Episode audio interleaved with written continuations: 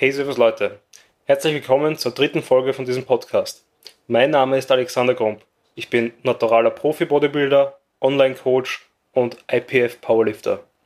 Im heutigen Podcast habe ich ein Interview mit Valentin Zamposi.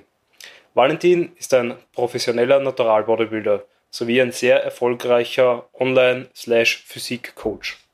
Er hat bereits mehrere Kunden, unter anderem mich, zu ihrer Profikarte verholfen. Im Podcast sprechen wir über seine Wettkampfvorbereitungen, beziehungsweise sehr allgemein über Wettkampf-Bodybuilding und alles, was dazugehört, sprich Training und Ernährung. Viel Spaß beim Podcast. Dere, ich bin heute da mit Valentin, mit meinem Coach aus der Bodybuilding-Saison, Vergangenheit und ziemlich sicher auch in Zukunft. Also wenn ich so Richtung 2021 oder 2020 die Prep beginne, werde ich mir da ziemlich sicher wieder seine Unterstützung holen. Ja, Valentin, falls dich irgendwer aus irgendeinem Grund noch nicht kennen sollte, wer bist du? Dere Alex, danke, danke, dass ich zu Gast sein darf. Ähm, wie du schon gesagt hast, also ich mache Fulltime, Fulltime Online-Coaching und habe 2014 die Ausbildung beim Andi gemacht, bei Intelligent Strength. Und das Ganze hat für mich irgendwie einen Stein ins Rollen gebracht, dass ich mich so viel wie möglich mit Ernährung, Training rund um Hypertrophie beschäftige. Und das hat sich bis zum heutigen Tag nicht wirklich geändert. Ähm, war bisher zweimal für zwei Saisonen auf der Bühne. 2014 war das erste Mal und letztes Jahr 2017 eben das zweite Mal, wo ich insgesamt drei Wettkämpfe gemacht habe. Und das wäre so grob umrissen, wo ich die letzten Jahre war. Vorher, ähm, weil wir das vorher kurz angesprochen habe, ähm, vorher war ich einfach so, wie es jeder vielleicht kennt, aktiv. Ich habe Fußball gespielt, ich habe sehr viel Basketball gespielt, wodurch sie diverse, wo sie gewisse die athletische Basis ergeben hat, die sie jetzt sehr positiv bemerkbar macht, indem ich einen spezifischen Sport mache mit Bodybuilding. Ähm, und ich glaube, das ist vielleicht der Punkt, den wir dann später noch genauer ansprechen werden, aber ich glaube, das ist unglaublich wichtig, dass man diese athletische Basis früh schafft und aufgrund dessen dann sie spezifisch weiterorientiert darauf gleich ein bisschen mehr eingegangen. Eben, was glaubst du, was hat dich eben da am Anfang deiner Karriere, also sowohl Trainingskarriere als auch wahrscheinlich am interessantesten der Bodybuilding-Karriere, am meisten geprägt? Was für, für Sachen haben sich da bei dir verinnerlicht und was vielleicht tust du bis heute noch beibehalten und was war halt völliger Bullshit? Ja, ich glaube, so wie fast jeder habe ich irgendwie angefangen und bin einfach mal ins kalte Wasser gesprungen und habe mir alles, alles angeschaut. Und das war sicherlich ein, Grund, wo man am Anfang ein bisschen Zeit verliert, aber das kennen, kennen, glaube ich, viele. Wobei es bei mir wirklich so war, dass ich nach relativ kurzer Zeit auf ein Trainingsprogramm und auf eine Trainingsweise aufgesprungen bin, die vielleicht zu dem Zeitpunkt zu früh war, aber die mir damals unglaublich entsprochen hat und das bleibt immer noch, das ist von damals immer noch sehr stark hängen geblieben. Und das war damals äh, ein hochfrequentes, sehr intensives Programm namens Stockrap. Ähm, ich habe damals noch ich glaube, es waren so drei oder vier Monate, nachdem ich zum Trainieren angefangen habe, habe ich mit diesem Programm angefangen. Und wie der Erfinder des Programms, Dante Trudel, damals schon immer gesagt hat, wenn du einmal diese Trainings Art annehmen kannst und damit erfolgreich sein kannst, dann lässt sie dich sehr schwer los. Und das ist definitiv etwas, was bei mir hängen geblieben ist bis zum heutigen Tag. Auch wenn ich heute mit mehr Volumen trainieren muss, um Fortschritte zu machen, ähm, hat dieses hochfrequente, intensive Training definitiv Spuren hinterlassen. Und ich bin sehr froh, dass es das gemacht hat, weil die Einstellung, die ich dazu zum Training habe, die Disziplin, ähm, die Willenskraft, das ist etwas, was bis heute sehr, sehr positive Auswirkungen hat. Ja, was, was sind eben so, sag ich mal, die, die größten Fehler eben, die du dann von damals äh, oder mehr oder weniger die größten Learnings aus deiner Anfangszeit Eben, ja. ich habe jetzt, also jetzt, jetzt kurz nochmal für mich zusammengefasst, wie ich das jetzt auch verstanden hätte. Sprich am Anfang ähm, einfach, dass du einmal trainieren lernst, sprich intensiv trainieren, regelmäßig trainieren, was eigentlich die, das, die Basis von allen bildet. Ich glaube, wenn die Basis das nicht stimmt, sprich wenn man eben schon immer wieder Tage skippt oder eben eigentlich nicht voll drauf geht, wie es in letzter ja. Zeit so schön heißt, ähm, was sind dann eben sonst ähm, hast du dich damals eben mehr oder weniger immer, immer abgeschossen? Hast du eben diese Adherence-Probleme früh gehabt oder war das für dich eigentlich von Anfang an klar, dass du da all out gehen musst? Das ist relativ schnell klar geworden. Ich glaube, das habe ich auch, da habe ich viel vom Basketball mitnehmen können, weil ich das damals schon sehr, äh, sehr diszipliniert verfolgt habe und das Ganze dann irgendwie der Übergang ins Widerstandstraining, ins Krafttraining sehr, sehr einfach war. Und ich mich da einfach mit sehr damit identifizieren habe können, weil im Gegensatz zu Basketball, was ein Teamsport ist, aber wenn man sehr oft alleine praktiziert, ähm, ist, ist, ist es beim Training du bist zu 100% alleine, was das betrifft. Vielleicht hat man hin und wieder mal einen Trainingspartner, aber man ist komplett auf sich allein gestellt und ist selbst verantwortlich für die Resultate, die man erzielen kann. Und das hat mir von Anfang an unglaublich imponiert und das ist bis, bis heute unverändert geblieben, dass mir das sehr gut gefällt, dass ich da sehr wohl andere Leute rund um mich haben kann, die mich unterstützen, aber an sich bin ich verantwortlich, was ich da abliefere und was ich da, was ich da erreichen kann. Ähm, was Fehler betrifft am Anfang, sicherlich bevor ich mit DocRap angefangen habe, sicherlich sehr viel Program Hopping. Ich glaube, das ist etwas, was alle kennen. Ähm, alle zwei Wochen, alle drei, alle vier Wochen einen neuen Plan, weil das schaut cool aus, das schaut cool aus, das will ich ausprobieren, das will ich ausprobieren. Und so kann sie natürlich nie eine sinnvolle Progression ergeben, weil wie gesagt, wie, wie will ich in irgendetwas besser werden, wenn ich es vielleicht zwei, drei Wochen übe? Und da habe ich definitiv am Anfang vielleicht ein bisschen zu wenig von einer gewissen Bewegungsbasis mitnehmen können, weil ich einfach zu oft Übungen gewechselt habe. Und ich bin, glaube ich, mir fällt es sehr gut, dass das in den letzten Jahren im Powerlifting, das Powerlifting wieder so aufgekommen ist, weil ich glaube, das verstärkt diesen Gedanken absolut, dass man lang bei den gleichen Übungen bleiben sollte, gerade wenn man anfängt mit dem Training, damit man eben ähm, einen, einen sehr hohen Fähigkeitsgrad ausbaut für diese diversen Übungen. Und diese Übungen, die schlussendlich im Powerlifting Kniebeugen, Bankdrücken, Deadlift, die dort vorherrschend sind, dass, dass die einfach für den Bewegungsablauf die Basis sind für viele andere Bewegungen. Und das, das war definitiv bei mir ein Defizit damals. Und das habe ich dann die Jahre danach definitiv gespürt.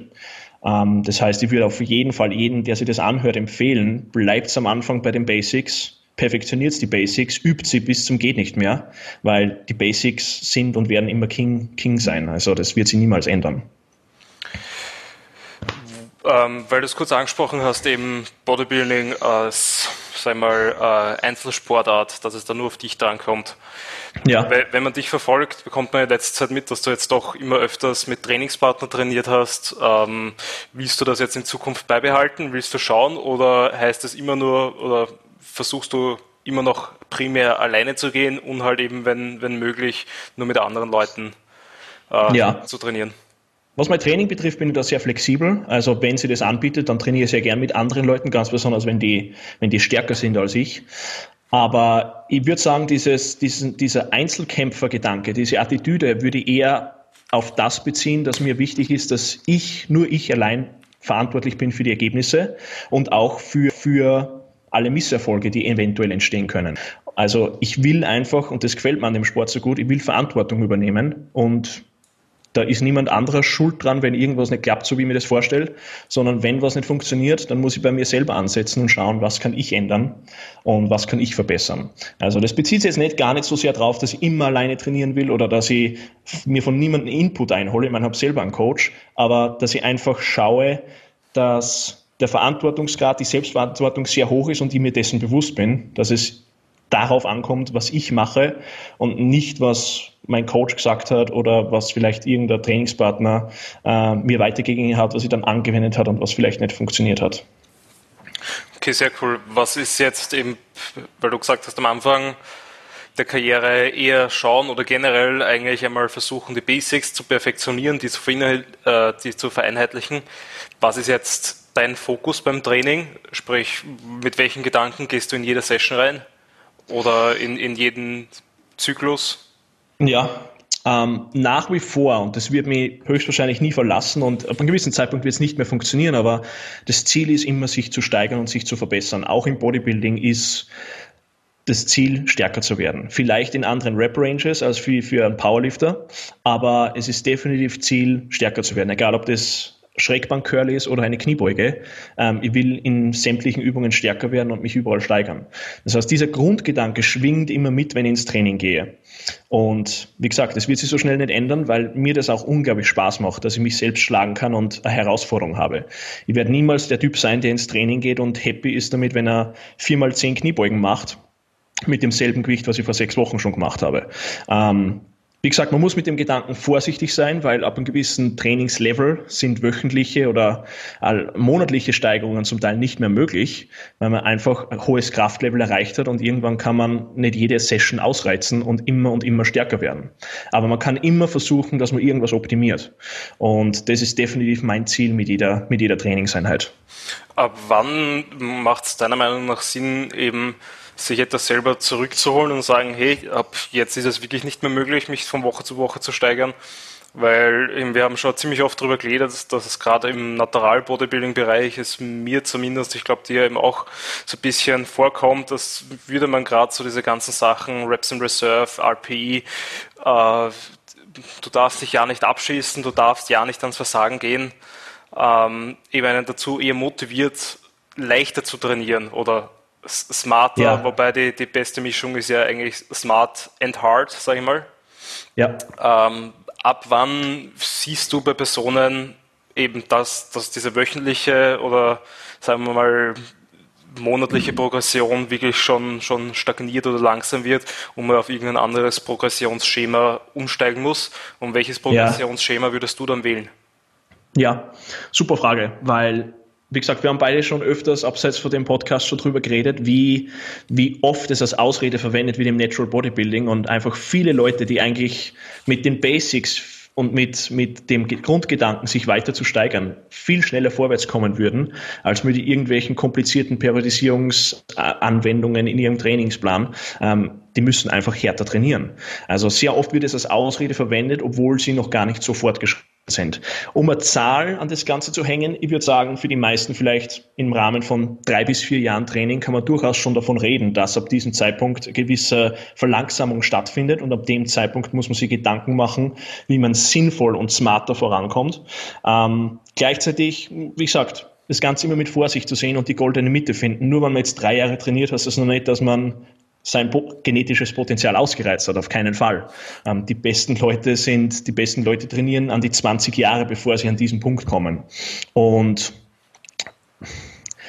welches Progressionsschema macht Sinn? Ich glaube, man kann nach wie vor die Basics anwenden. Man kann nach wie vor sagen, okay, ich versuche mich von Einheit zu Einheit oder alle zwei Wochen oder alle drei Wochen zu steigern.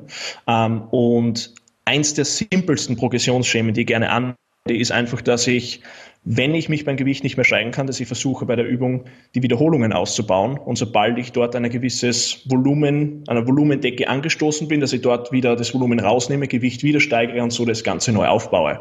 Das wäre jetzt nur ein ganz simples Beispiel, was aber vom Anfänger bis zum Fortgeschrittenen fast jeder anwenden kann.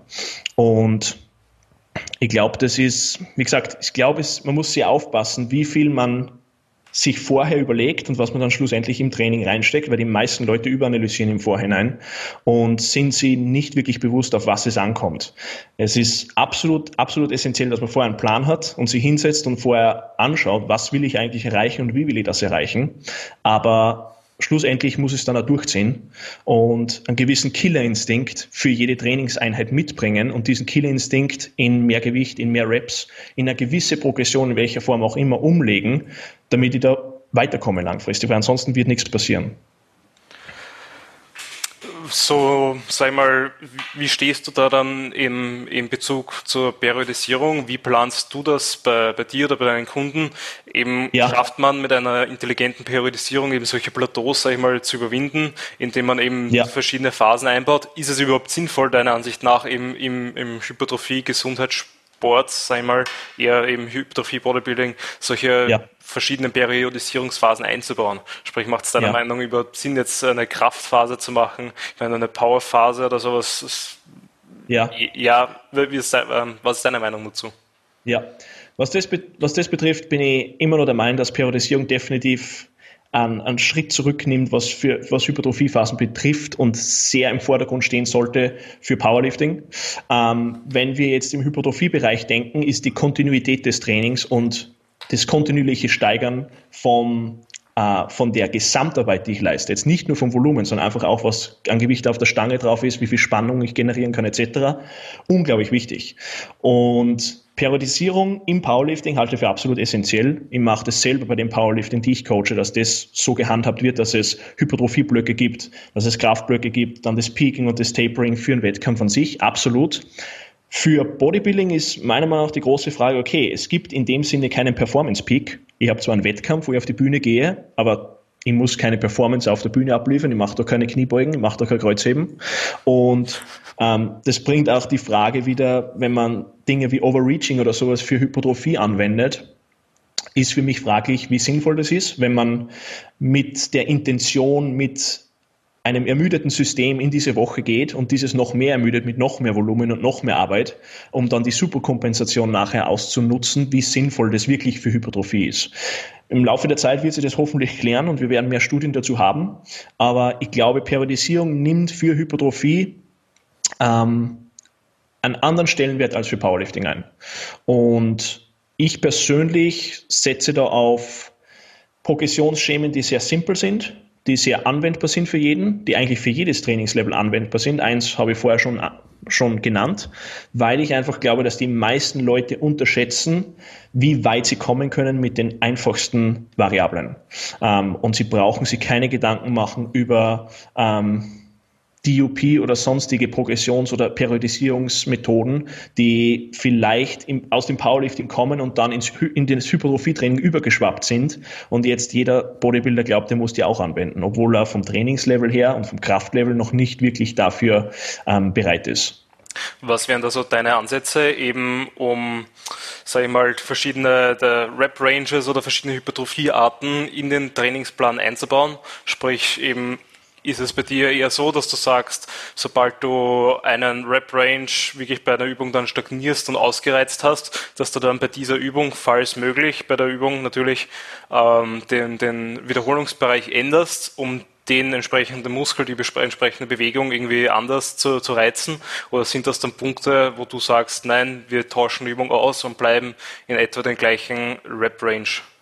Ja, so gute Frage, weil ich wähle die Rep Ranges eigentlich immer so, wo ich sie passend für die jeweilige Übung sehe. Weil immer die Rep Range muss an die Übungsauswahl angepasst sein. Niemand wird, niemand wird Kabelfliegende mit fünf Reps machen. Das wird relativ wenig Sinn machen, weil bei jeder Wiederholung hebe ich tendenziell vom Boden ab und ich werde mal früher oder später höchstwahrscheinlich irgendwas bei der Schulter tun. Ähm, das bedeutet, die Rep Ranges schaue, dass von vornherein an die Übungsauswahl angepasst sind und dass die Person sich dann in dieser Rep Range versucht zu steigern. Das bedeutet, die Rep-Ranges ändere ich, wenn ein Plateau auftritt, eigentlich selten, weil die Rep-Range gefühlt für die meisten Übungen schon ideal von Anfang an gewählt wurde. Und dann, wenn die Übung, Übung über zwei bis drei Einheiten stagniert, ich eigentlich die ganze Übung raushaue und eine Variation davon wähle oder eine vergleichbare Übung, die den Muskel in ähnlicher Art und Weise herausfordert. Und die andere Übung wird dann erst wieder in den Plan eingeführt, wenn einige Monate vergangen sind, weil ich glaube, du wirst mir zustimmen, es wird recht wenig bringen, wenn ich eine Übung drei Wochen aus dem Plan nehme und dann glaube, es ist alles anders und auf einmal kann ich mich bei der Übung wieder problemlos steigern. Das wird nicht passieren. Bedeutet, ich muss einfach ein bisschen Zeit vergehen lassen. Ich muss in anderen Übungen stärker werden, bevor ich diese Übung wieder angehen kann. Wenn sie überhaupt so wichtig ist, dass ich sie wieder in den Plan nehmen muss. Ist ja nicht unbedingt zwingend. Gerade bei Hypertrophie. Es gibt keine Übung, die ich machen muss. Und das ist, glaube ich, ein sehr das ist ein, ein großes Privileg von Hypertrophietraining, dass ich diese Möglichkeit habe. Ein Powerlifter kann nicht sagen, ich höre jetzt auf zum Bankdrücken. Kann nicht sagen, ich höre jetzt auf zum Kreuzheben. Diese Übungen muss er machen oder Variationen zumindest davon, damit er für seinen Sport spezifisch weiter stärker wird. Ja, nein, da stimme ich da jetzt ziemlich zu. Also ich bin, weiß ich gar nicht, ob ich das eh von unseren Coaching damals übernommen habe oder ähm, generell so, so Richtung aus der Jordan Peters Schiene oder sowas habe, eben, dass ich schaue, dass ich die Übungen alles so lange wie möglich gleich lasse, eben wie du ja. sagst, Bewegung perfektioniert, alles ähm, wirklich stark in den einzelnen Übungen wert und sogar innerhalb vom Trainingsplan sehr ähnliche Übungen habe. Sprich eben anstatt dreimal die Woche Knie zu beugen, habe ich eben eine Kniebeuge, eine Hackenschmidt-Kniebeuge, eine Post-Kniebeuge jetzt mit Powerlifting oder stattdessen halt auch noch etwas sehr, sehr Kniebeugen ähnliches, eben Hackenschmidt, ähm, Kniebeugen auf der Multipresse oder sowas. Ja, Sprich, ja, alles, alles etwas unterschiedliche Übungen, die ziemlich genau dieselben Bereiche beanspruchen, aber natürlich alle für sich ihre Eigenheiten haben. So, so Wrap-up, sage ich mal jetzt Richtung Trainingsprogramming. Was wird jetzt für dich eben ein, ein gutes Programming ausmachen? Gibt es zurzeit irgendwie online oder gute Programme, die du empfehlen würdest? Eben DocRap oder sowas? Ja. Ähm, ich glaube, es, es ist und das ist vielleicht ein bisschen in, ins Hintertreffen geraten, weil in letzter Zeit einfach immer wieder über Volumen gesprochen wird und wie wichtig Volumen ist als, als Antreiber für Hypertrophie. Und das ist äh, auf jeden Fall so gegeben, laut, laut aktuellem wissenschaftlichen Stand. Ich glaube, was mir sehr oft bei Programmen ein bisschen abgeht, ist der Fokus auf die Übungsauswahl für Hypertrophie. Da wird meiner Meinung nach ein bisschen schlampig agiert, weil es ist halt so, ja, mach halt irgendeine Kniebeuge und mach halt irgendeine Ruderbewegung. Und wenn man sich Ruderbewegungen anschaut, ja, je nachdem, wo ich die Stange oder äh, die, die Kurzhantel hinziehe, trainiere komplett andere Teile meines Rückens. Also ich glaube, der Fokus auf Übungsauswahl geht mal ein bisschen bei den meisten Programmen ab. Da würde ich definitiv ähm, spezifischer herangehen an das Ganze, ganz besonders wenn man den Plan an die Person anpassen muss ähm, und anpassen will, weil jeder hat andere unterschiedliche Schwachstellen und muss an verschiedenen Muskelpartien mehr arbeiten als an anderen. Und wenn es jetzt um Programme geht, die ich empfehlen kann, man, Docrap ist, ist sehr spezifisch und sehr eigen und ich glaube, der Lyle McDonald hat es mal sehr gut auf den Punkt gebracht. Er hat gemeint, Docrap funktioniert super, wenn man es aushält weil es ist einfach die Art und Weise, das heißt jetzt nicht, dass man ein komplettes Weicher ist, wenn man keine 16 Wochen Docrap durchtrainiert, aber Docrap ist sehr eigen und es gibt sicherlich Leute, die einfach mit dieser Trainingsart überhaupt nicht zurechtkommen würden. Mit diesen Restpausesätzen, mit dieser ho relativ hohen Frequenz, äh, mit diesem unglaublich geringen Volumen pro Einheit, wo man in so wenig so viel rausholen muss, damit das Programm funktioniert. Ähm, ich muss gestehen, ich habe jetzt nicht wirklich ein Programm parat, was ich online empfehlen kann, weil generell kann jeder sich irgendein Programm nehmen, ob das jetzt äh, ein Programm von Shaiko ist oder irgendein DOP-Programm oder sonst irgendwas, oder von mir aus ein 5x5 oder irgendwas vom äh, Mark Ripito. Die Programme funktionieren in der Regel alle sehr gut, so wie sie angelegt sind. Man muss nur sie anschauen, was ist mit Übungsauswahl und was ist mit Trainingsvolumen. Weil das Trainingsvolumen ist der Hauptfaktor, die Hauptvariable, die angepasst werden muss für die Person, damit die mit diesem Programm vorwärts kommt. Weil ein Anfänger kann vielleicht mit 3x5 Beugen super vorankommen. Naja, Fortgeschrittener, der 3x5 einmal die Woche beugt, wird relativ wenig Gains machen. Ja. Also, ja. Ne, stimme ich dir voll und ganz zu. Also eben, ähm, was, was ich da noch wohl hinzuzufügen muss, kann, wovon du wahrscheinlich ausgegangen bist, dass das Ziel Hypertrophie ist, dass es vor allem wichtig ist, dass der Trainingsplan eben auch auf das jeweilige Ziel ausgelegt ist. Eben mit einem 5-3-1 Wendler oder sowas wird man vielleicht auch die eine oder andere das eine oder andere Gramm Muskelmasse aufbauen können, wenn man entsprechend ein Anfänger ist. Aber natürlich im Vordergrund steht da eher dann der, Kraft, äh, der Kraftaufbau, weil einfach das Volumen insgesamt dann wahrscheinlich doch zu gering ist, um zumindest bei Fortgeschrittenen dort einen, einen ausreichenden Hypertrophie-Reiz zu setzen. Ja, ähm, so jetzt Richtung, eben immer noch Richtung Programming würde ich sagen, was ist jetzt deiner Ansicht nach, wie wichtig ist es eben, dass ich bei einem Trainingsprogramm weil du es vorher angesprochen hast, alle Muskelfasern in jeder Muskelgruppe erwische. Sprich, Brust muss ich jetzt wirklich schauen, dass ich insgesamt untere, mittlere, obere Brust trainiere. Ähm, beim, ja. beim Gluteus oder Hamstring, unterer Anteil, oberer Anteil. Wie, wie siehst du das? Was ist da deine Meinung dazu? Ja, ich glaube, nachdem, wenn wir gewisse Übungsauswahl und gewisse Variationen an Übungen im Plan etabliert haben, kann man davon ausgehen, dass ich jede Faser in irgendeiner Form treffe, weil es ist ja ein Overlap in irgendeiner Form immer gegeben. Ob ich jetzt zum Beispiel Überkopfdrücken mache, habe ich ein bisschen obere Brust dabei. Das ist jetzt nicht nur exklusiv Schultern, vordere Schulter und Trizeps, sondern ich habe definitiv auch ein bisschen was von, von der oberen Brust mit dabei. Oder ob das jetzt sowas ist wie Romanian Deadlifts, wo, ich, wo die meisten höchstwahrscheinlich den unteren Rücken und die Hamstrings spüren würden. Naja, aber der Gluteus wird dort genauso mitarbeiten. Das bedeutet, die Überlappung der Beanspruchung der Muskelgruppen ist definitiv bei den großen Übungen fast immer gegeben. Das bedeutet, ich würde jetzt nicht unbedingt schauen, weil dann verfällt man sehr, sehr oft in Pläne, wo man auf einmal 40 Übungen drinnen hat und macht eigentlich nur noch Isolationsübungen für jeden Muskel, weil hier muss ich ja den Teil treffen und den Teil treffen und den Teil treffen. Ähm, das wird dann sehr gefährlich, weil ich kann viel zeiteffizienter mit dem Ganzen arbeiten, wenn ich einfach mehr Verbundübungen, mehr Compounds in den Plan einbaue und, und so sehr viel Arbeit sehr viel Arbeit auf weniger Sätze runterbreche und, und das Ganze eigentlich maximiere. Ähm, ich glaube, es hängt wieder stark davon ab vom Trainingslevel und ob es bei der Person schon Sinn macht, dass man diverse Schwachstellen beansprucht und auf die explizit eingeht. Wenn jemand wenn jemand extrem schwache Beine hat, extrem schwache Beinbizepse, ja, und man sagt, okay, da muss irgendwas passieren, dann werden Kniebeugen alleine nicht ausreichen, ja. Dann muss ich mir irgendwas überlegen, ob da noch irgendwie Leg Curls reinkommen oder irgendwie eine, eine, eine eine Hip Hinge Bewegung, Romanian Deadlifts oder sonst irgendwas, damit ich den Bereich spezifisch beanspruche. Aber wenn die üblichen Verdächtigen von den Übungen her im Plan vertreten sind, werden 95 Prozent der Leute extrem gut fahren. Und dann muss man sich vielleicht noch bei den letzten paar Prozent überlegen, okay, was kann ich noch besser implementieren, damit die Person schneller und besser vorankommt, um wirklich alle Muskelfasern abzudecken. Weil du es gerade angesprochen hast, ziemlich schöne Überleitung. Ähm, ab wann ist es sinnvoll, Muskelgruppen als Schwachstellen einzustufen? Wie gehst du dagegen vor? Also was kann man dagegen unternehmen? Und eben ab, für mich natürlich, finde ich ziemlich wichtig, ab wann macht das überhaupt Sinn, eben eine, eine ja. Übung, als, also eine, eine Muskelgruppe als Schwachstelle einzustufen? Ja, ich glaube, wie ich vorher angesprochen habe, so diese drei bis vier Jahre Trainingserfahrung, so als Basis zu sehen, ist, glaube ich, für viele sehr sinnvoll und ab dem Zeitpunkt kann man eigentlich schon vorsichtig anfangen, dass man Muskelgruppen als schwach oder, oder als, als Schwäche oder Stärke einstuft. Weil je früher ich das mache, desto besser äh, kann ich dann auf die langfristige Entwicklung einwirken und kann für gute Balance im, in dem ganzen Erscheinungsbild sorgen. Schlussendlich ist es ja dann genauso relevant für äh, kraftspezifische Sportarten, weil wenn ich jetzt unglaublich schwache Hamstrings habe, aber unglaublich starke Quads, dann wird es bei der einen oder anderen Übung wahrscheinlich einen negativen Einfluss haben.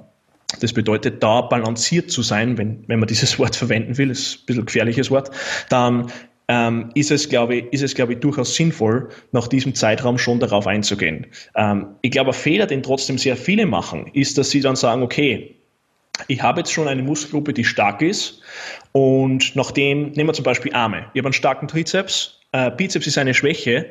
Ja, nur weil der Bizeps ist eine Schwäche ist und der Trizeps eine Stärke, höre ich auf, dass ich den Trizeps trainiere und trainiere nur noch den Bizeps, weil der muss ja aufholen. Das ist, glaube ich, einer der größten Fehler, den viele machen, weil schlussendlich verkümmert dann der Trizeps. Dieser entwickelt sich nicht weiter, bleibt keine, keine, keine starke Muskelgruppe und der Bizeps wird dann vielleicht aufgrund vom genetischen Potenzial nicht so ansprechen auf das Training, wie man es sich erhofft hat. Und schlussendlich steht man dann mit nichts von beiden da und hat nicht irgendwie eine, Schwäche, eine Stärke noch irgendwie, sondern hat eigentlich dann zwei Schwachstellen. Also man muss sich immer anschauen, okay, wenn ich jetzt irgendwas in den Vordergrund stelle, dass ich trotzdem das andere erhalte oder nur langsamer verbessere, damit das Ganze wirklich Sinn macht. Also wenn ich mich da spezifisch auf Schwachstellen konzentriere, will ich nicht, dass meine Stärken komplett verkümmern und die komplett hinten nachhängen. Gibt es da irgendwie wie ein Muster, fällt dir da irgendwie bei dir, bei den Kunden und so weiter aus, warum solche Schwachstellen überhaupt äh, zustande kommen? Ist das eventuell eben nur genetisch? Ist das eventuell eben im Bodybuilding-Bereich nur optisch, weil ich halt immer einen schlechten Ansatz habe und deswegen die Muskelgruppe nicht ganz so ausschaut, wie ich mir das eigentlich wünsche? Oder ja. gibt es da irgendwie andere Gründe? Genetik, Genetik ist sicher ein maßgeblicher Faktor, aber ich glaube, äh, der, der größte Feind von dem Ganzen ist Tradition. So wie wir einfach an die Dinge herangehen und so wie wir es aus Magazinen kennen oder aus Videos, wird es oft einfach kopiert und dann gibt es halt immer einen Brusttag oder es gibt halt immer einen Armtag, aber wenn man zum Beispiel Schultern trainiert, dann wird komplett auf die hintere Schulter vergessen. Oder Waden werden immer als letzte, als letzte Muskelgruppe trainiert und deswegen sind sie eine Schwachstelle. Nicht, weil Mama und Papa Scheiße gebaut haben, sondern weil die Übung, also die Muskelgruppe nie in den Vordergrund gestellt wurde. Und sobald das passiert, oh, auf einmal ist man genetisch im, in, bei die Waden begabt. Also da muss man sich aufpassen.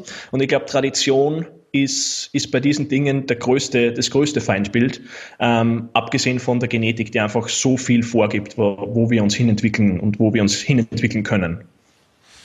Ja, ähm, so eigentlich jetzt ein bisschen ein Schwenk weg von der Trainingsplanung und zwar mehr allgemein in Richtung Wettkampf Bodybuilding. Und zwar da einmal ganz genau, weil ich weiß ja, dass du ziemlich untypischen also oder für fürs Natural Bodybuilding jetzt nicht nur den Natural Bodybuildern folgst, sondern natürlich auch aus dem, aus dem richtigen Bodybuilding-Bereich, sprich eben in Richtung IFBB, äh, ja. ähm, MPC, NABA und so weiter. Was sind da deine Learnings? Also was kannst du dir von den richtigen Bodybuildern abschauen, beziehungsweise vielleicht allgemeiner gesprochen, was können Natural Bodybuilder von so unterstützten Bodybuildern lernen? Das Wichtigste ist einmal, dass sie diese nicht einfach ignorieren, weil sie unterstützt sind. Ähm, das ist für mich relativ irrelevant, weil natürlich sind da viele mehr Variablen mit involviert in dem Ganzen, aber die meisten von denen oder sehr viele von denen schauen nicht nur wegen der Unterstützung so aus, sondern einfach, weil sie sehr viele andere Dinge auch richtig machen. Und ähm, ich glaube, ich würde es, ich sehe es als Riesenfehler, wenn jemand solche Personen ignoriert, weil ich glaube, sie können eine, eine super Quelle für Motivation sein und was das menschliche Potenzial darstellen und was man alles schaffen kann. Wie gesagt, ich ignoriere da komplett und vielleicht bin ich absichtlich blauäugig in die Richtung ähm, um, und klammer den unterstützten Part komplett aus, weil es, wie gesagt, das ist etwas, was, was ich nie machen werde. Es ist nie was, was ich anstreben werde. Und ich aber trotzdem die Leistung dieser Leute schätze. Und wie gesagt, mich motiviert es, wenn ich solche Leute trainieren sehe. Mich motiviert es, wenn ich solche Leute über ihre Leidenschaft Bodybuilding reden höre. Und ich glaube, davon kann man sich sehr, sehr viel mitnehmen. Und den Fehler machen unglaublich viele Naturalathleten, dass sie dann sagen, na, es ist, das sind alles Cheater und was weiß ich alles. Naja, wenn jemand unterstützt, auf die Bühne geht mit anderen unterstützten Athleten, dann ist er kein, dann ist er kein Cheater, weil das ist einfach in, im Rahmen dieses Verbandes so üblich und that's it. Ähm, also ich glaube, das ist ein Fehler, den viele naturale Leute machen und das sollten sie sich ein bisschen am Riemen reißen und wirklich überlegen, okay, was kann ich von denen mitnehmen? Die sind genauso leidenschaftlich bei der Sache wie ich und wie gesagt, was Kraftwerte und Motivation fürs Training angeht, sind solche Leute sehr oft für mich persönlich eine bessere Inspiration als irgendwelche Naturalathleten, die immer rumjammern, dass sie eben natural sind und dass deswegen so langsam vorangeht. Äh, ich will mich dann nicht wirklich in diese Opferrolle begeben und sagen, okay, ähm, es ist nur so viel pro Jahr für mich als Naturalathlet möglich, sondern ich bin mir zwar der Fakten und der Daten bewusst, aber gleichzeitig bin ich ja so ähm, wie soll man sagen, ähm, so draufgängerisch, stehe der ganzen Sache so draufgängerisch gegenüber, auf die ganzen Zahlen und Fakten pfeife und sage, okay, ich mache mein eigenes Ding und ich will, ich will diese Fakten und Zahlen schlagen und zeigen, was ich, dass ich mehr schaffe. Also, wie gesagt, für mich ähm, Motivation, Inspiration, was alles möglich ist und den unterstützten Part klammere ich einfach aus. Ja, eben was läuft da deiner Meinung nach so generell, du hast jetzt schon einige Dinge angesprochen, in der Natural Bodybuilding Szene ein bisschen falsch, ein bisschen schief. Und was kann eigentlich so jeder einzelne Athlet oder nicht Athlet, sprich jeder einzelne ins Fitnesscenter geht, da machen, um das zu verbessern, sprich, dass eigentlich diese ganze Bodybuilding-Szene einen noch, noch besser ins positive Licht gerückt wird und einfach einen noch größeren Aufschwung erfährt. Ja, ähm, das ist jetzt etwas, was die einzelne Person nicht wirklich positiv beeinflussen kann, aber was unglaublich toll wäre und was dem Ganzen sehr unter die Arme greifen würde, wäre, wenn diese ganzen naturalen Verbände sie zusammenschließen würden, einen großen Amateurverband gründen würden, einen großen Profiverband, so wie man es ähm, von der NPC und der IFBB kennt und das Ganze zentralisiert abläuft, weil momentan ist es einfach so, es gibt, ich weiß nicht, wie, habe erst letzt vor ein paar Tagen wieder einen neuen naturalen Verband entdeckt, den ich vorher noch nie gehört habe. Ähm, und das, ich habe das Gefühl, es poppt jede Woche ein neuer auf. Und das bringt absolut niemanden irgendwas. Weil auf einmal hat man 20 verschiedene naturale Verbände, der tritt dort an, der tritt dort an. Überall sind ein paar gute Leute verteilt, aber niemand weiß wirklich, wer wo antritt, weil es einfach so viel gibt. Ähm, das bedeutet, für, den, für die einzelne Person, für den angehenden naturalen Athleten, der vielleicht auf die Bühne gehen will, glaube ich, macht es sehr viel Sinn, wenn er sich einfach genau die Verbände anschaut, wo er plant, auf die Bühne zu gehen und ob deren Präsentation der Athleten, ob das wirklich im Vordergrund steht. Weil sehr viele Verbände schauen einfach, dass sie viele Klassen anbieten, dass sie ähm, große Wettkämpfe machen, dort sehr viel Startergebühren kassieren können und nicht wirklich das Interesse der Athleten, die dann auf der Bühne stehen, im Vordergrund steht. Ähm, also einfach viel Recherche betreiben, sie genau anschauen, wer steht hinter dem Verband und will dieser Verband wirklich das Beste für die Athleten. Ja, das stimme ich dir eh voll und ganz zu. Also ich glaube auch, dass gerade gerade im Material Bodybuilding es noch schlimmer ist als im, ja. im unterstützten Bereich. Und eben, ich finde, das Einzige, was ich positiv wirklich da erwähnen muss, ist, dass gerade diese, diese Naturalverbände eben keine, keine Sperren erheben. Was halt eben in den anderen Verbänden, zumindest eben bei der FBB ist es mir bekannt, in, in Europa, dass sobald du dann anderswertig startest, dort für mindestens ein oder zwei Jahre gesperrt bist ja, ja, nach ja. deinem letzten Wettkampf, was, was für mich völlig sinnlos ist, weil du dir das selber eigentlich, glaube ich, mehr ins Knie schießt, als es dir eigentlich bringt. Absolut, ja. Sie bringen sie eigentlich um gute Athleten, die bei ihnen antreten wollen, aber sie sagen dann einfach, bist gesperrt, weil du schon dort angetreten bist. Komplett lächerlich und spiegelt da irgendwie sehr oft die, die Charaktere wieder, die da hinter den Kulissen die Fäden ziehen. Ja. Ähm, so ein bisschen jetzt aus deinen Vorbereitungen aus den letzten Jahren. Was hast du da aus deiner, was hast du aus den letzten zwei Vorbereitungen, die du jetzt eigentlich gemacht hast? Korrigiere mich, falls ich falsch bin. Ähm, was kannst du da wirklich mitnehmen? Was sind da deine Learnings? Ja, also du hast recht, es waren zwei. Es war 2014 mein erster Wettkampf. Das war, war eh in Wien. Das war die NABA Ost Open. Und das war Oktober 2014. Und was ich damals mitgenommen habe, was definitiv schief gelaufen ist in der Vorbereitung, ist, ich habe Unmengen, Unmengen an Cardio gemacht. Und damals habe ich noch mit Ernährungsplan gearbeitet. Also ich habe keine Makros und keine Kalorien gezählt, sondern ich habe von meinem Coach einen Ernährungsplan bekommen, habe mich an den gehalten und da waren einfach zu viele Fehlerquellen in dem Plan drinnen, als dass man sagen kann, okay, das war jetzt genau genug, damit das Gewicht sich so entwickelt, wie man es erwartet hätte. Und aus dem Grund ist er immer mehr Cardio und immer mehr Cardio dazugekommen. Und am Ende war die Form einfach nicht das, was ich mir vorgestellt habe. Ähm, habe kein Gewicht mehr verloren. Es war unglaublich viel Stress damit verbunden. Und das hat sie dann 2017 habe ich natürlich viel, viel selbst schon dazugelernt, habe dann aber mit Cliff Wilson, meinem jetzigen Coach, in Kontakt gesetzt. Und das war natürlich dann ein ganz anderes Level, weil auf einmal ist genau kontrolliert worden, wie viel Kalorien nehme ich zu mir, wie viel Makros, wie viel Proteine, Kohlenhydrate, Fette. Und kam am Ende, ich glaube, am Ende so 20 Minuten pro Woche, irgend sowas, also nicht wirklich erwähnenswert, ähm, einfach gezeigt, äh, wenn es um Fettverlust geht, ist der ausschlaggebende Faktor die zugeführte Energie und der Aktivitätslevel an sich. Und das war definitiv was, ähm, was ich früher immer damit verbunden habe. Vorbereitung bedeutet gleichzeitig sehr viel Cardio. Und das versuche ich jetzt auch mittlerweile bei meinen eigenen Athleten wirklich in den Vordergrund zu stellen, dass Cardio ein Tool ist, was man vielleicht früher oder später mal einsetzt, aber definitiv kein Muss, wenn man in Bühnenform auftreten will. Ja. Ähm, was so jetzt viel mehr jetzt auf die spezifische auf 2017 eingegangen. Was würdest du du in Zukunft anders machen?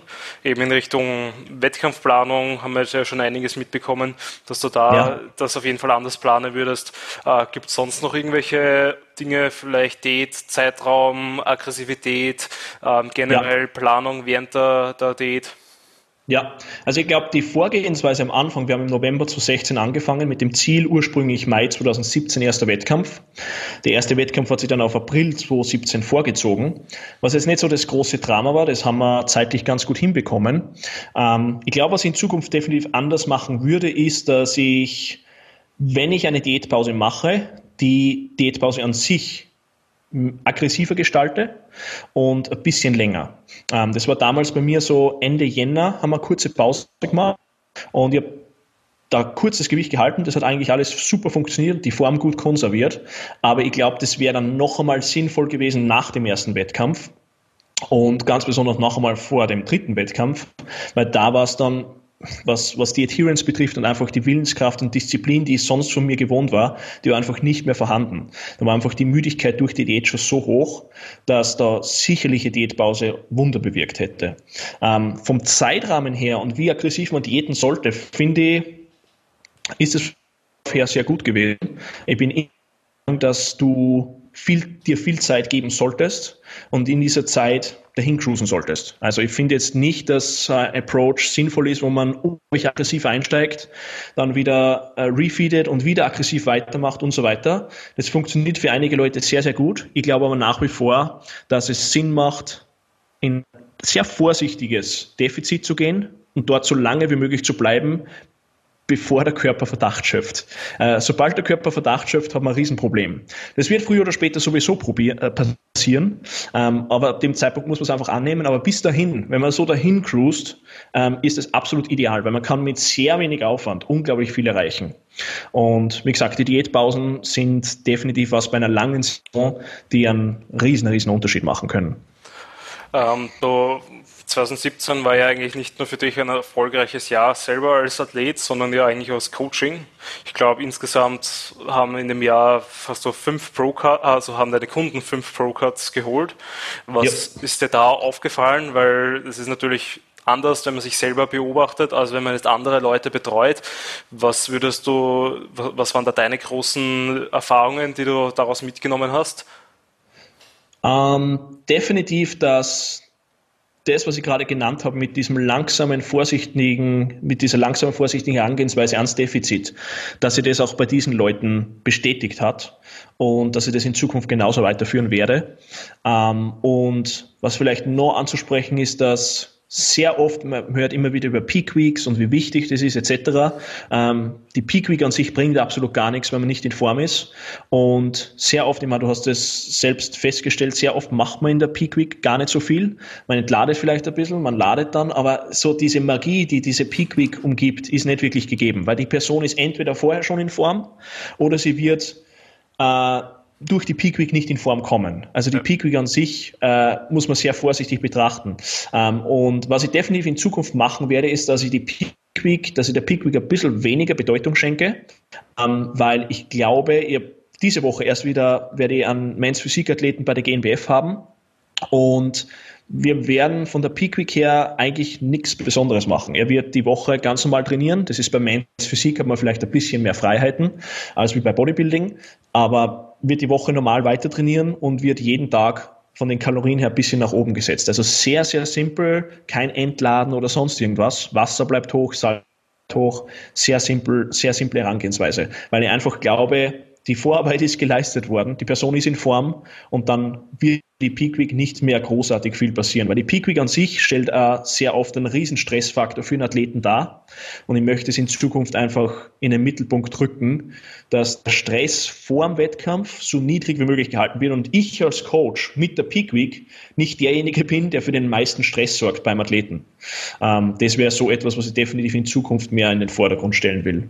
Ja, na, stimme ich dir voll und ganz zu. Also wer vor der Peak Week nicht in Form ist, wird auch während der Peak Week nicht in Form kommen. Ich glaube eben gerade so die letzte Woche vom Wettkampf ist halt einfach nur die Woche don't fuck it up. Sprich, schau, dass ja. du dir das, was du bis dahin erarbeitet hast, eben in dieser einen Woche nicht zusammenhaust. Ich meine, das ist eigentlich das, das primäre Ziel, dass man dann einfach das Paket, an dem man die letzten Monate gearbeitet hat, dann einfach auch dementsprechend präsentiert. Stichwort Posing. Worauf legst du da zurzeit Wert? Welchen Stellenwert hat, zu, äh, hat das zurzeit bei dir in Richtung auf Bodybuilding-Wettkampf, Bodybuilding-Bühne? Ähm, und vielleicht konkret ein paar Tipps geben für Anfänger. Wie sollen die mit dem Posing starten? Welche Quellen sollen die heranziehen? Ich meine, natürlich, jeder, sag ich mal, hat schon mal im Gym das Astel beim Spiegel geflext, hat schon mal den Trizeps durchdrückt, aber das ist natürlich Welten anderes, als wenn man jetzt auf der Bühne steht. Ja, absolut, du hast, du hast recht. Das, sind, sind komplett zwei verschiedene Dinge. Und wie gesagt, mittlerweile sehe ich so, dass Posing zu sehen ist mit Ernährung und Training. Und früher habe ich sicherlich den Fehler gemacht, dass ich Posing äh, nicht den Stellenwert gebe, den es eigentlich verdient hätte. Weil wenn man sagt, okay, ich starte jetzt zwölf Wochen vor dem Wettkampf ein bisschen mit dem Posing und mache das hin und wieder nach dem Training, dann ist das einfach zu wenig. Weil wenn man sie im Bodybuilding, wenn man es aus Sport sieht und nachfragt, was die, der Performance-Aspekt vom Bodybuilding ist, dann ist dieser Performance-Aspekt Posing. Ähm, ich stelle mir jetzt nicht auf die Bühne und mache irgendeine Übung, sondern ich stelle mich hin und gehe die Grund Grundposen durch. Und die müssen einfach sitzen. Und da gibt es große, große Unterschiede in der Art und Weise, wie sie die Leute präsentieren. Und ich kann mir einfach positiv abheben, wenn mein Posing sitzt. Und dafür muss ich es einfach üben. Und diese Übung würde ich so früh wie möglich starten. In meinem Fall ist es jetzt sehr extrem, weil ich bin in zwei Jahren werde ich wieder meine Wettkampfdiät starten und ich fange jetzt schon sehr intensiv mit dem Posing an. Das bedeutet nie, dass ich es jedem empfehlen würde. Aber wenn jemand mit dem Diätstart auch sein Posing-Training beginnt und wenn das nur einmal die Woche ist, dann wird das schon mal, wäre das schon mal ein super Ausgangspunkt, kann er sich einen riesen Vorteil gegenüber den anderen Leuten auf der Bühne herausarbeiten. Und das würde ich definitiv jedem empfehlen, dass er sich anschaut, okay, dass sie erstens mal bewusst ist, welche Schwachstellen, welche, welche Stärken habe ich beim Posing und wie kann ich mich dementsprechend besser, besser präsentieren. Wie gesagt, das ist ein Punkt, der, glaube ich, komplett untergeht und ein paar Wochen vorher anfangen zu posen, ist einfach zu wenig. Also ich werde das in Zukunft aber meinen Kunden viel mehr eintrichtern und auch dahinter sein, dass die sehr, sehr früh mit dem Posing beginnen, weil ich es mittlerweile für so wichtig ähm, sehe. Ja, da gebe ich dir voll und ganz recht. Das war auch mein Fokus bei meinen, eigentlich bei beiden Vorbereitungen, 2015 und 2017, ähm, weil ich einfach gewusst habe, eigentlich bin ich nicht der, der massigste. Ja. Ich, ich muss irgendwie anders meine Punkte holen und da habe ich mir eben damals mein Gedankengang oder eigentlich jetzt immer noch das, was ich habe, einfach so gut zur Schau stellen wie möglich, dass man ja. eben Leute, die eventuell etwas massiger, härter, sonst was kommen, dadurch ausstechen kann. Absolut. Also ich glaube, du bist da ein Paradebeispiel dafür, dass, wir, dass man mit dem Posing unglaublich viel Positives rausholen kann, weil ich habe immer mit Cliff drüber geredet, dass es manche Leute gibt, die einfach im Gym gut aussehen und da gibt es Leute, die schauen auf der Bühne gut aus und du bist definitiv in der zweiteren Gruppe dabei. Du bist jemand, du siehst auf der Bühne komplett anders aus als wie Backstage. Also gewisse Ausstrahlung da, du weißt, du, wie, die, wie du dich präsentieren musst, du kannst die posen und das, das merken dann auch schlussendlich die Judges und das hat dann positive Auswirkungen logischerweise auf deine Platzierung. Also unglaublich, unglaublich, unglaublich wichtig. Was ähm, bisschen auf im Wettkampf Bodybuilding für die Anfänger, weil ich mir jetzt oft unterkommt, dass viele Leute eigentlich auf die Bühne gehen wollen, den Schritt mhm. sich aber nicht gehen trauen, weil sie einerseits sagen, ja, es ist nicht der perfekte Zeitpunkt, ich brauche noch mehr Masse, ich bin zu dünn, zu bla bla bla, irgendwas wird es immer geben. Ähm, und vor allem, ähm, was wären da so deine Tipps für Leute, die eben mit diesem Gedanken spielen? Will ich jetzt einmal einen Bodybuilding-Wettkampf machen, ja oder nein? Was sollten die sich bewusst machen? Und vor allem, wie wären deren ersten Steps? Auf was sollten die eigentlich schauen, um zu evaluieren, ob das überhaupt eben für sie möglich oder sinnvoll ist? Ja, ähm, super, super Frage, super Punkt, weil ich glaube, da muss man sich einerseits die Zeitrahmen anschauen und den Entwicklungsgrad der Person. Ich halte sehr viel davon, wenn jemand schon, wenn er, sagen wir mal, seine zwei, drei, vier Jahre Training erledigt hat und eine gute Basis geschaffen hat, wenn er sich dann schon auf die Bühne schmeißt um einfach zu sehen, wo stehe ich, wie sehe ich im Vergleich aus, wie kann ich mich mit anderen Athleten vergleichen? Und anschließend eine ausgedehnte, sehr lange Offseason nimmt. Ähm, ich finde ich finde das immer sehr schlau, wenn jemand sieht, der mit sagen wir 21 auf die Bühne geht und dann drei, vier Jahre nicht mehr auf die Bühne geht und genau in dieser Zeit, Anfang seiner 20er Jahre, unglaublich gute Fortschritte macht und da einfach das Alter, die Zeit ausnützt, um so, so, so so gut wie möglich wieder auf die Bühne zurückzukehren. Ähm, ein Negativbeispiel wäre, wenn jemand mit 21 auf die Bühne geht und nächstes Jahr wieder und mit 23 wieder und mit 24 wieder. Ich meine, wie soll sich wirklich grundlegend verbessern können? Das bedeutet, sobald eine Basis gegeben ist, würde ich jedem empfehlen, auf die Bühne zu gehen. Egal, ob es der perfekte Start ist. Den perfekten Start gibt es nicht. Die perfekte Vorbereitung gibt es nicht. Ähm, und sich dort die Erfahrung abholen. Die sind unglaublich wertvoll. Da kann man unglaublich viel mitnehmen für sein Training, für seine Ernährung, für sein Mindset, für seine Disziplin und anschließend eine ausgedehnte Offseason machen, um da wirklich das nächste Mal, wenn man auf die Bühne kommt, um so viel besser zu sein als wie das erste Mal. Ja. ja, muss ich dir wieder mal zustimmen. Also ich bin ebenfalls der Meinung, dass man den, den Schritt auf die Bühne selten zu früh machen kann. Also gerade so Leute, die oft äh, überlegen, ah, aber mein Freund XY, ähm, der, der ist so viel massiger, der ist so viel stärker als ich, den muss ich erstmal einholen ja. oder der, ich muss erstmal so breit werden wie der, um auf die Bühne gehen zu können. Nein, es wird, du wirst immer breiter sein können. Also eben am besten dann nie diäten und einfach immer weiter aufbauen, dann bist du irgendwann mal bei, bei deinen Zenit angekommen, aber selbst dann musst du ja runter diäten, wo du dann wieder einen Teil von dieser Masse verlierst. Ähm, andererseits eben muss man natürlich das dann auch abwiegen, bin ich jetzt wirklich schon bereit dafür. Sprich, ich glaube, im, im Bodybuilding-Bereich ist es eher seltener ähm, der Fall, eher so Richtung Bikini. Da bekomme ich ja. oft die Leute, ähm, beziehungsweise merke ich, dass viele einfach den Schritt auf die Bühne viel zu früh wagen. Sprich, eben die, die Trainingsbasics sind noch nicht einmal da. Sie sind vielleicht schon seit sieben Jahren im Fitnessstudio angemeldet, aber sechseinhalb davon auf den Stepper verbracht. Und, und, und. Also, also gerade bei Frauen eben sehe ich da groß, also sehe ich, dass da die, die Basics nicht da sind und dass die eigentlich so einen Gang auf die Bühne eigentlich ziemlich unterschätzen. Und gerade dann kommen, dann, dann geraten diese Personen, weil sie eben den Background und den Wissensstand nicht haben, auch noch an schlechte Vorbereiter. Sprich, die haben dann viel Cardio, einen Essensplan, null Kohlenhydrate, viel zu viel Eiweiß und und und, was dann im Großen und Ganzen alles dann wieder zusammenspielt, dann nach dem Wettkampf eben, wie es anders sein soll, nach drei, also drei, vier Monaten Enthaltung kommt dann einfach der, der große Binge für drei, vier, fünf Monate und dann fühlen sich die Personen halt einfach dementsprechend und dann ist halt die Gefahr hoch, dass sie das für immer und ewig an den Nagel hängen, was ich eigentlich sehr, ja. sehr, sehr schade finde, weil es soll ja eigentlich ähm, die, die, die, die Erfüllung, sage ich einmal, vom eigentlichen ähm, vom eigentlichen Hobby sein und eigentlich der, der, das Höchste, was man da dann erreichen kann. Weil es ist ja eine Extremform, wenn ich bereit bin, eben die Zeit, die Energie da rein zu investieren, dann heißt das schon, dass mir mein Hobby sehr, sehr wichtig ist. Und dann finde ich das eigentlich ziemlich schade, wenn ich diesen Schritt einmal gehe oder gehen möchte und dann aufgrund solcher Dinge merke, ah, eigentlich, nein, eigentlich möchte ich das nicht, obwohl es ja eigentlich anders besser geht.